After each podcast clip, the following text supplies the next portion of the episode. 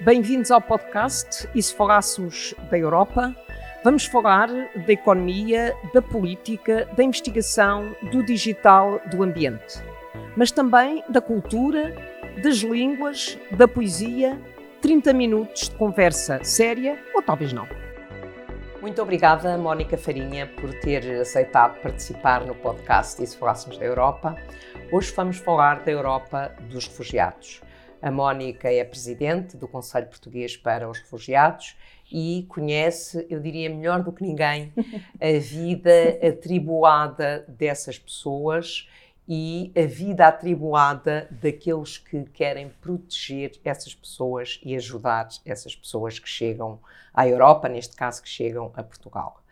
E começava exatamente por uma nova realidade que nós vivemos hoje na Europa com a chegada dos refugiados ucranianos, na sequência da guerra, sobretudo ucranianas, eh, crianças, eh, foi acionada eh, uma diretiva, uma legislação europeia que dá todos os direitos aos refugiados durante 18 meses, durante um período de tempo, embora limitado, mas é uma diretiva que não foi acionada antes, embora seja uma diretiva já 2001. do início 2001, exatamente. Uh, e não foi acionada nem para uh, os refugiados sírios ou afegãos.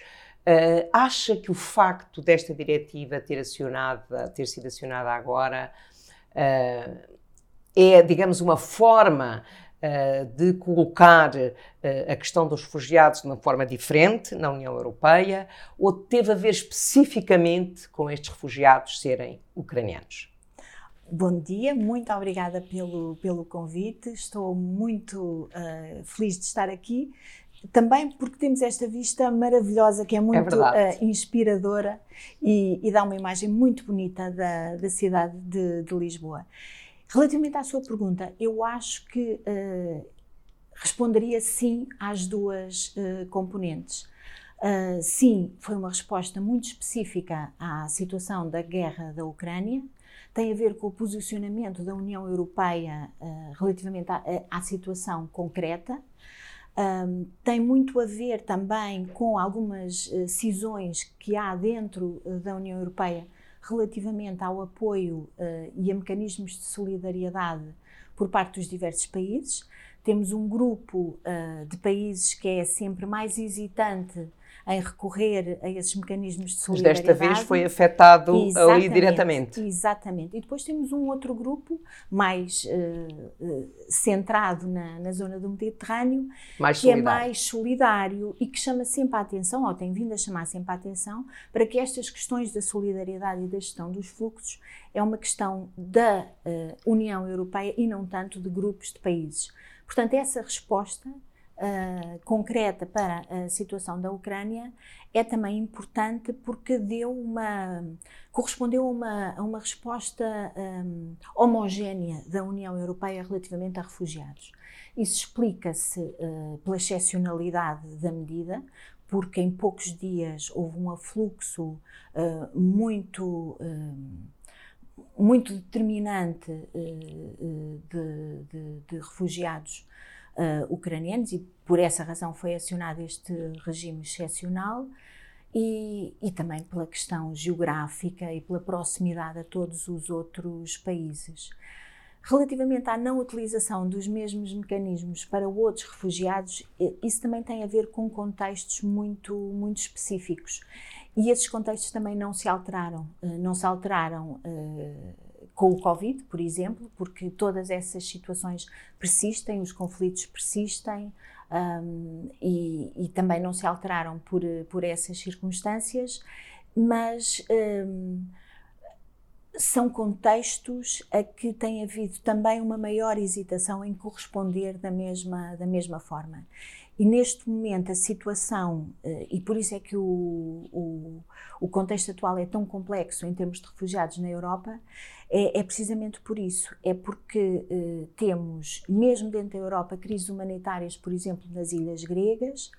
Um, fora da Europa temos a criminalização do que se passa no Mediterrâneo, relativamente à assistência humanitária. Estamos a falar da Líbia, por exemplo. Por exemplo, temos também uh, outro tipo de situações que também têm a ver com a Líbia e que têm a ver com um, políticas de externalização que também geram situações de grande perigosidade para os, os requerentes. O caso e... da Turquia, no caso da, da, da Síria, Exato. em que houve ali uma externalização uh, em que a Turquia funcionava ali como tampão dos refugiados para não chegarem à, à Grécia à e à Grécia. Uh, temos uh, agora também em cima da mesa uh, a Dinamarca, que está a ponderar fazer o mesmo com a Turquia e com Marrocos. E, e, e, a guerra na Ucrânia. E, portanto, é esta, este tecido, esta complexidade de, de contextos globais e, e regionais que, eh, que, cria essas respostas tão diversificadas. Agora, o que é mais importante é aprender e retirar o que de bom se pode, se pode fazer e utilizar essas lições uh, para a frente. E aqui o Estado, o, o, o, os Estados têm um papel determinante, mas a sociedade civil também tem um papel determinante e tem respondido com grande empatia realmente a, aos refugiados, da Ucrânia, mas também respondeu com, com, com, uma posição favorável relativamente aos refugiados sírios e aos refugiados afegãos, pelo menos em Portugal. É essa a experiência que no Conselho Português para os Refugiados nós, nós temos. Se calhar uh, falei demais e não, respondi não, não, não, de uma essa, forma um bocadinho uh, complicada à não, sua pergunta, uh, mas, mas é importante ter noção que os contextos determinam muito as soluções a, a aplicar. Sim, e neste caso, na, a, como a solidariedade funcionou na União Europeia com a, a com a, a Ucrânia, sim. foi completamente diferente a forma como funciona. Alguns países, quer dizer, nós sim. não podemos dizer sim, que foi a União Europeia. Há, a União Europeia, como disse, os países do Mediterrâneo, uh, outros países, a Suécia, a Alemanha mesmo, a durante Alemanha, a crise da, da, da, da, Síria, Síria, dos refugiados sírios, uh, tiveram uma atitude solidária. Foi o quinto país e, em termos mundiais exato, a receber exato. E, e, pagou caro e com, pagou com o crescimento da AFD, do Partido de Extrema-Direita na Alemanha, tudo o que de mal existia na Alemanha naquela altura era pelo facto dos refugiados terem chegado à Alemanha, sim. como se esses mesmos problemas não existissem antes dos refugiados chegar, chegarem. Mas nessa altura houve de facto, eu diria, a maioria dos países da União Europeia que tiveram uma posição de grande abertura relativamente aos refugiados sírios. Não aconteceu nem com a Polónia, nem com a Hungria, nem com a Roménia, nem com, países de, com alguns países da Europa Central que tiveram uma posição de grande reserva uhum. Uh, relativamente à chegada uh, de uhum, refugiados. Ou seja, não se solidarizaram com não. os países ocidental e do sul.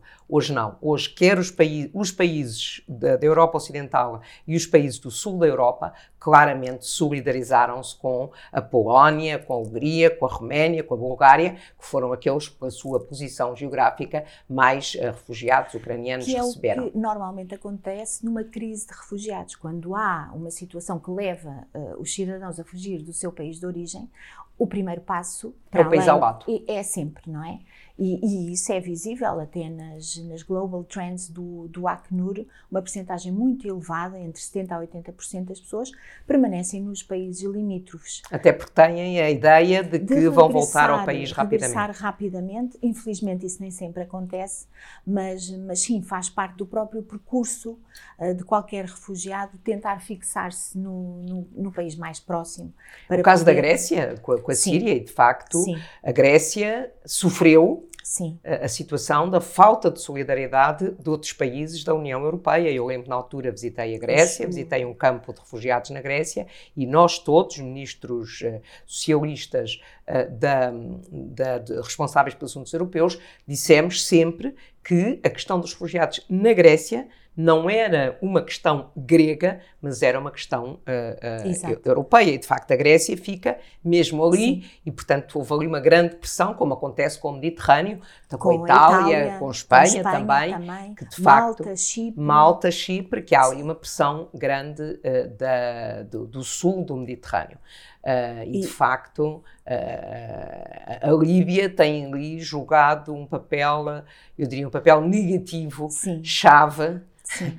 na, Negativo na, na zona do Mediterrâneo. Porque também como país uh, não apresenta grandes condições ou, enfim, um currículo muito positivo para fazer o papel que, Sim, está antes a fazer. contrário, antes pelo e, contrário. E, portanto, essa, essa medida também é, é francamente uh, negativa. Mas, entretanto, quase que se normalizou esse discurso de que sejam outros países, países terceiros, a, a gerir estes, estes Como fluxos. o Reino Unido queria mandar os refugiados para, Para- Ruanda, para o felizmente Ruanda, essa medida o foi Tribunal travada. Europeu dos Direitos do Homem bloqueou Travou exatamente a horas, Ah, a tempo, essa é. medida. E, e essa normalização também é eh, preocupante eh, na, na percepção que temos dos, dos refugiados e das, das necessidades e daquilo que podemos. eh, E Portugal?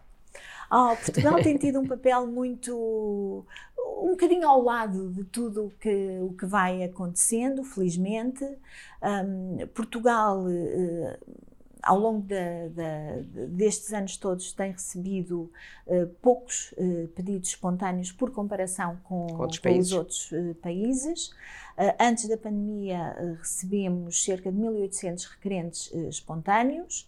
Uh, Já estamos este ano uh, mais ou menos nos mesmos números e requerentes espontâneos são aquelas pessoas que chegam espontaneamente às nossas fronteiras ou ao nosso território e apresentam pedidos de proteção. Portanto, isso é uma tendência Portugal tem neste momento. No primeiro semestre, por comparação com o semestre do ano passado, uh, houve um aumento de 146% nestes, nestes pedidos, mas Portugal é um bom exemplo da diversificação uh, dos mecanismos de, de proteção e tem, uh, desde há muitos anos, participado em praticamente todas as modalidades e todos os mecanismos de, de solidariedade. Sim, eu lembro existem. quando foi os refugiados sírios de Portugal ter oferecido a sua Exatamente. solidariedade à Áustria, à Alemanha, à Suécia, Exatamente. no sentido de podermos partilhar eh, a responsabilidade, a responsabilidade. no acolhimento e na, na integração. Tem participado em programas de recolocação desde 2007, é um dos poucos países que são, ah, creio que cerca de 30 no mundo inteiro que tem um programa estável de, de reinstalação. Participa também nos acordos ad hoc que acolhe eh, menores não acompanhados de campos de, de refugiados na, na Grécia. Uh, participa também através dos vistos uh, humanitários na, na, para estudantes sírios através da, da plataforma. uh, Sim, para- aí foi um projeto muito, muito inovador do interessante. Presidente Sim, Sampaio. Sim, sim, sim. Qual é a diferença desse projeto relativamente àquilo que é, digamos, o mainstreaming da, da integração de refugiados? Tenta pensar mais além uh, relativamente ao acolhimento e à integração das, uh, de- de- dessas pessoas. Habitualmente o plano é uh, acolher, uh, integrar e tentar desenvolver o potencial uh, de, de qualquer uh, refugiado e que este também possa contribuir para a sociedade de acolhimento. Essa filosofia é- vai um bocadinho mais além, porque pensa também não só na retribuição relativamente à sociedade de acolhimento, mas em caso de regresso, não houve ali aquele hiato de- daqueles anos todos que foram perdidos por causa da guerra. Não se fala muito nisso, mas eh, um refugiado precisa de proteção, mas para todos os efeitos, ahm, a sua vida anterior sofre ali um corte muito, muito grande e tem de recomeçar. E fo- fo- focamos muito na resiliência e na capacidade transformativa que eh, os refugiados têm.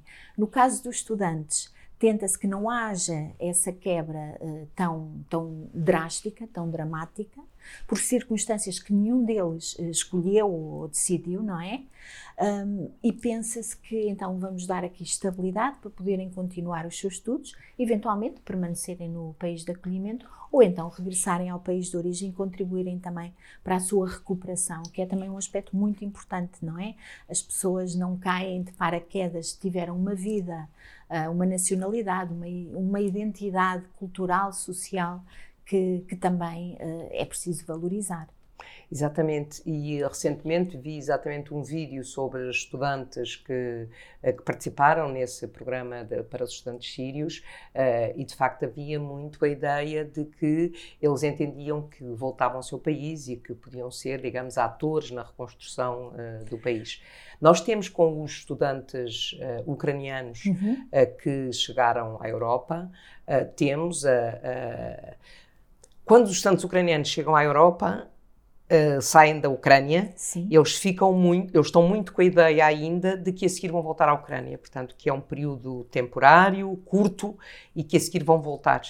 Uh, e uh, isso não aconteceu, nem está a acontecer, uh, e temos um novo ano letivo que vai iniciar-se agora e que vai fazer uma pressão muito, muito. grande para, para que eles possam entrar nas universidades e nos estabelecimentos de ensino superior, porque os estudantes do ensino primário e secundário foram integrados. Sim, sim, imediatamente. Exatamente. É, é uma integração um bocadinho mais mais fácil, uh, digamos assim, até pelas, pelas expectativas e pela capacidade de adaptação que se tem. Mas a própria proteção internacional é pensada para ser uh, um substituto temporário à proteção nacional de cada Estado. A filosofia é essa, só que nem sempre isso é possível porque, como referíamos há pouco, os, os conflitos persistem, eh, duram muito tempo e, e as pessoas veem-se um bocadinho eh, no meio de, de, toda essa, de todas essas conjunturas. E, e, voltando a Portugal, um, o Conselho Português para, para os Refugiados, por aquilo que eu conheço, o trabalho que fazem, fazem um trabalho excepcional. Obrigada. Esforçamos-nos. Uh, mas... São ali, uh, não sei se será a melhor forma de explicar, mas são os interlocutores entre os refugiados, uh, os refugiados, os atores que no terreno recebem os refugiados e a administração. Eh, como é que é esse, esse trabalho? o, o, nosso trabalho tem muitas camadas e tem muitos, tem muitos níveis. Uh, o que referiu do apoio direto aos, aos requerentes e aos refugiados em Portugal é determinante para, para, para dar estabilidade e também para dar um, um suporte inicial que depois permita a, a, sua evolução e a sua autonomia na, na sociedade portuguesa, que é isso qualquer pessoa deseja e, e, e, trabalhamos muito nesse, nesse sentido. Temos varia, variadíssimos serviços, o apoio jurídico, o apoio social, a formação em língua portuguesa, temos uma componente também muito forte do acolhimento, com os nossos centros de, eh, de acolhimento, temos também uma creche, que está aberta a, a, todas as crianças, não apenas às crianças refugiadas, e é um projeto de integração muito, muito interessante. E depois temos essa, essa, essa, um, essa função de facilitador também entre os refugiados e, e, a, administração. E a administração. Temos também uh, um bocadinho baseado na nossa experiência, também muitas uh, atividades de, de, formação, porque é muito importante que a sociedade esteja informada acerca dos refugiados, de, de percepções e de mitos que, que, também existem e, é muito bom clarificar uh, tudo isso. E, e, e também na, na questão uh, da contextualização também é muito importante porque quando vemos os números do Acnur ou, ou os números do que se passa no mundo uh, quase que ficamos paralisados e portanto essa contextualização também é importante para dizer a Europa é, verdade, é uma gota d'água é verdade no fenómeno mundial. é, é certo mas não vamos ficar paralisados vamos partir para a ação e não para a, a, a paralisia completa. Um, esse papel de facilitador um, é um papel muito desafiante porque um, aquilo que a administração espera está de alguma forma uh, estabelecido. Uh, está estabelecido quer na lei do asilo, certo. quer também nos diversos planos que também têm evoluído em termos de acolhimento e, e de integração um, integração ainda com algumas lacunas a serem desenvolvidas e também na, nesta perspectiva uh, de, de, um sistema único. Atualmente em Portugal existe um sistema único que acompanha uh, todos, ou seja, é indiferente ser requerente, ser refugiado, ser, ter vindo para Portugal através da evacuação humanitária ou através dos barcos humanitários, é indiferente. É este grupo operativo único, do qual o CPR faz parte, que acaba por prestar este acompanhamento todo.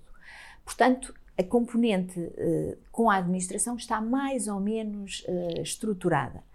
Com os refugiados, às vezes é muito complicado porque as expectativas uh, que trazem um, e, e, que são perfeitamente naturais um, nem sempre são realistas. E, e, e, é, e essa gestão das expectativas consegue ser uh, um dos eh, papéis mais uh, desafiantes que, que, o, que o CPR uh, tem, em tentar potenciar uh, os, os refugiados para, para, para permanecerem em Portugal, para se incluírem em Portugal e para, e para acreditarem que aqui terão temporariamente, porque se espera que regressem, um, uma vida uh, autónoma e que, e que os satisfaça, tendo em conta o, o seu passado e o seu, e o seu percurso. E quem são as instituições que estão mais abertas a colaborar com, convosco, fora da administração pública central, digamos? Uh, são as autarquias? São... Sim, autarquias, também outras instituições da, da sociedade civil. A sociedade civil aqui é muito importante porque uh, na prática depende uh, da força da sociedade civil para que a integração e o acolhimento decorram da melhor forma. Porque não é a administração que vai, um, um, que vai potenciar a inclusão uh, claro. dessas pessoas. É depois quem está no terreno, quem está na primeira linha. E, portanto, todas as entidades, uh, ONGs, as autoridades locais, como, como referiu, todas as outras entidades que trabalham, não exclusivamente com refugiados, porque, por exemplo, um, entidades que, que, trabalhem com crianças são também muito importantes. No fundo, é um bocadinho como um, o, os instrumentos de direitos humanos que também se aplicam todos aos refugiados, claro. não é só a Convenção de Genebra, e portanto aqui as outras entidades também prestam esse apoio, ligando, fazendo a ligação às, às populações.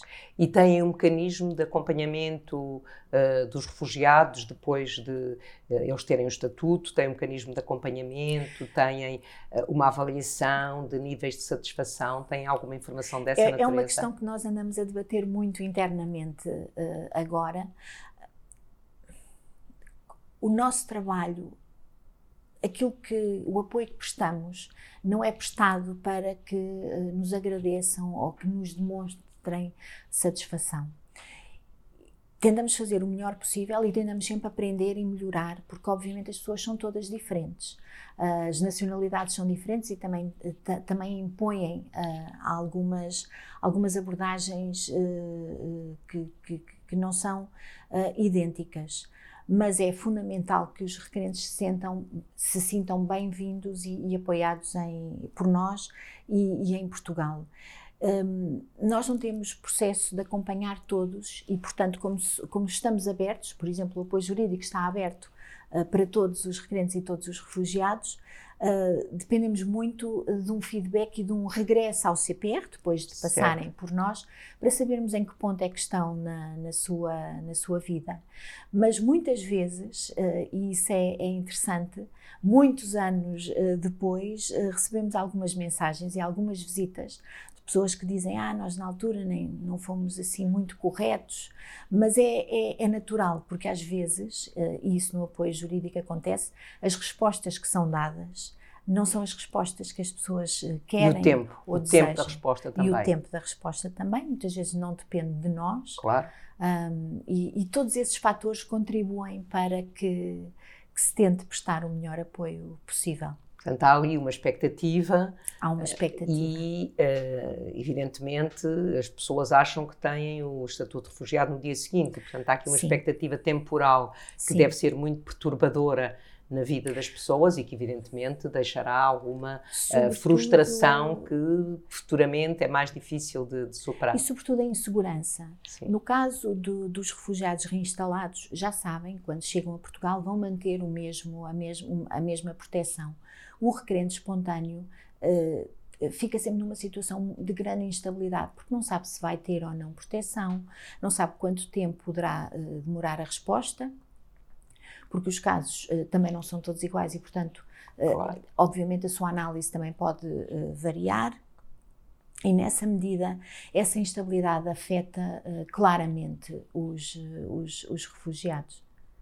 Não lhe vou perguntar se a administração poderia funcionar com mais, uma administração mais célere. Uh, Lembro-me no caso da Grécia, que acompanhei bastante, era muito, muito difícil que a administração acelerasse os processos, preparada. não estava preparada. A própria Comissão Europeia enviou para a Grécia uh, muitos funcionários no sentido de ajudar a acelerar os processos, sim, sim, sim. mas não é uma entidade externa que chega à Grécia e, e que resolve, ajuda e, e, que resolve os problemas. Num mês, uh, problemas que, que, já estão sedimentados, claro. Exatamente, isso Mas essa foi é uma aprendizagem que, que, todos esperemos que, que a, que, a, Agência para o Asilo possa ter também aí um, um papel, quer no Esperamos que sim, é para esse objetivo que ela é criada. Exatamente. Por isso, uh, enfim, ainda há um longo caminho a, a fazer e, mas, sobretudo, se todos eh, cooperarmos, se todos aprendermos as, as lições, creio que. Eh, e, e, vivemos numa sociedade, sociedade portuguesa que é uma sociedade aberta e que e, tem. Sim, multicultural, isso é, é, é visível. E, e, é também um aspecto uh, importante. E, sobretudo, evidentemente, há situações que a Mónica, seguramente mais do que eu, já foi confrontada e não gostou de reação, claro. de reação da, da, da, da sociedade, mas Sim. e nós conhecemos casos que são casos mais, que eu diria, mais sectários, Sim. mas quando nós comparamos com a situação noutros países, a sociedade portuguesa é, desse ponto de vista, uma sociedade integradora. Sim, uh, não, eh, a opinião pública uh, generalizadamente continua a ser muito favorável ao acolhimento de refugiados. Um, há uma grande empatia também para com os, os, refugiados, não sei se por razões históricas, se por características que, que, que, fomos desenvolvendo para com, para com o outro. Há esse tipo de situações também muitas vezes eh, baseadas em, numa grande desinformação que, que existe à volta dos refugiados e por isso é tão importante clarificar e, e esclarecer um, o, que, o que se passa. Agora, uh, este tipo normalmente nós achamos sempre que a época em que vivemos uh, é sempre a pior ou a melhor, uh, consoante os contextos. E o asilo e a necessidade de proteção internacional vive exatamente de, de perseguições, de conflitos, de, de situações dramáticas e, e, e, de tragédias, para as quais nós temos que encontrar a solução de uma forma ou, ou de outra. Temos a solução regional da, da União Europeia, mas também temos uh, o nosso país também como um, um, um, ator uh, nesse tipo de, de soluções. E, portanto, é, é esse, é esse o, o nosso trabalho e é essa a nossa responsabilidade. Muito obrigada, Mónica, Não, por termos estado aqui a partilhar, por ter estado aqui a partilhar connosco o trabalho do Conselho Português para Obrigada. os Refugiados e resta-me desejar que continue com a mesma força como uh, a presidir ao Conselho Português para os Refugiados e todos, a puxar, digamos, CPR, por essa por esse desafio que é a relação com os refugiados e a sua relação com a sociedade onde eles chegam. Muito obrigada. Obrigada em nome do CPR.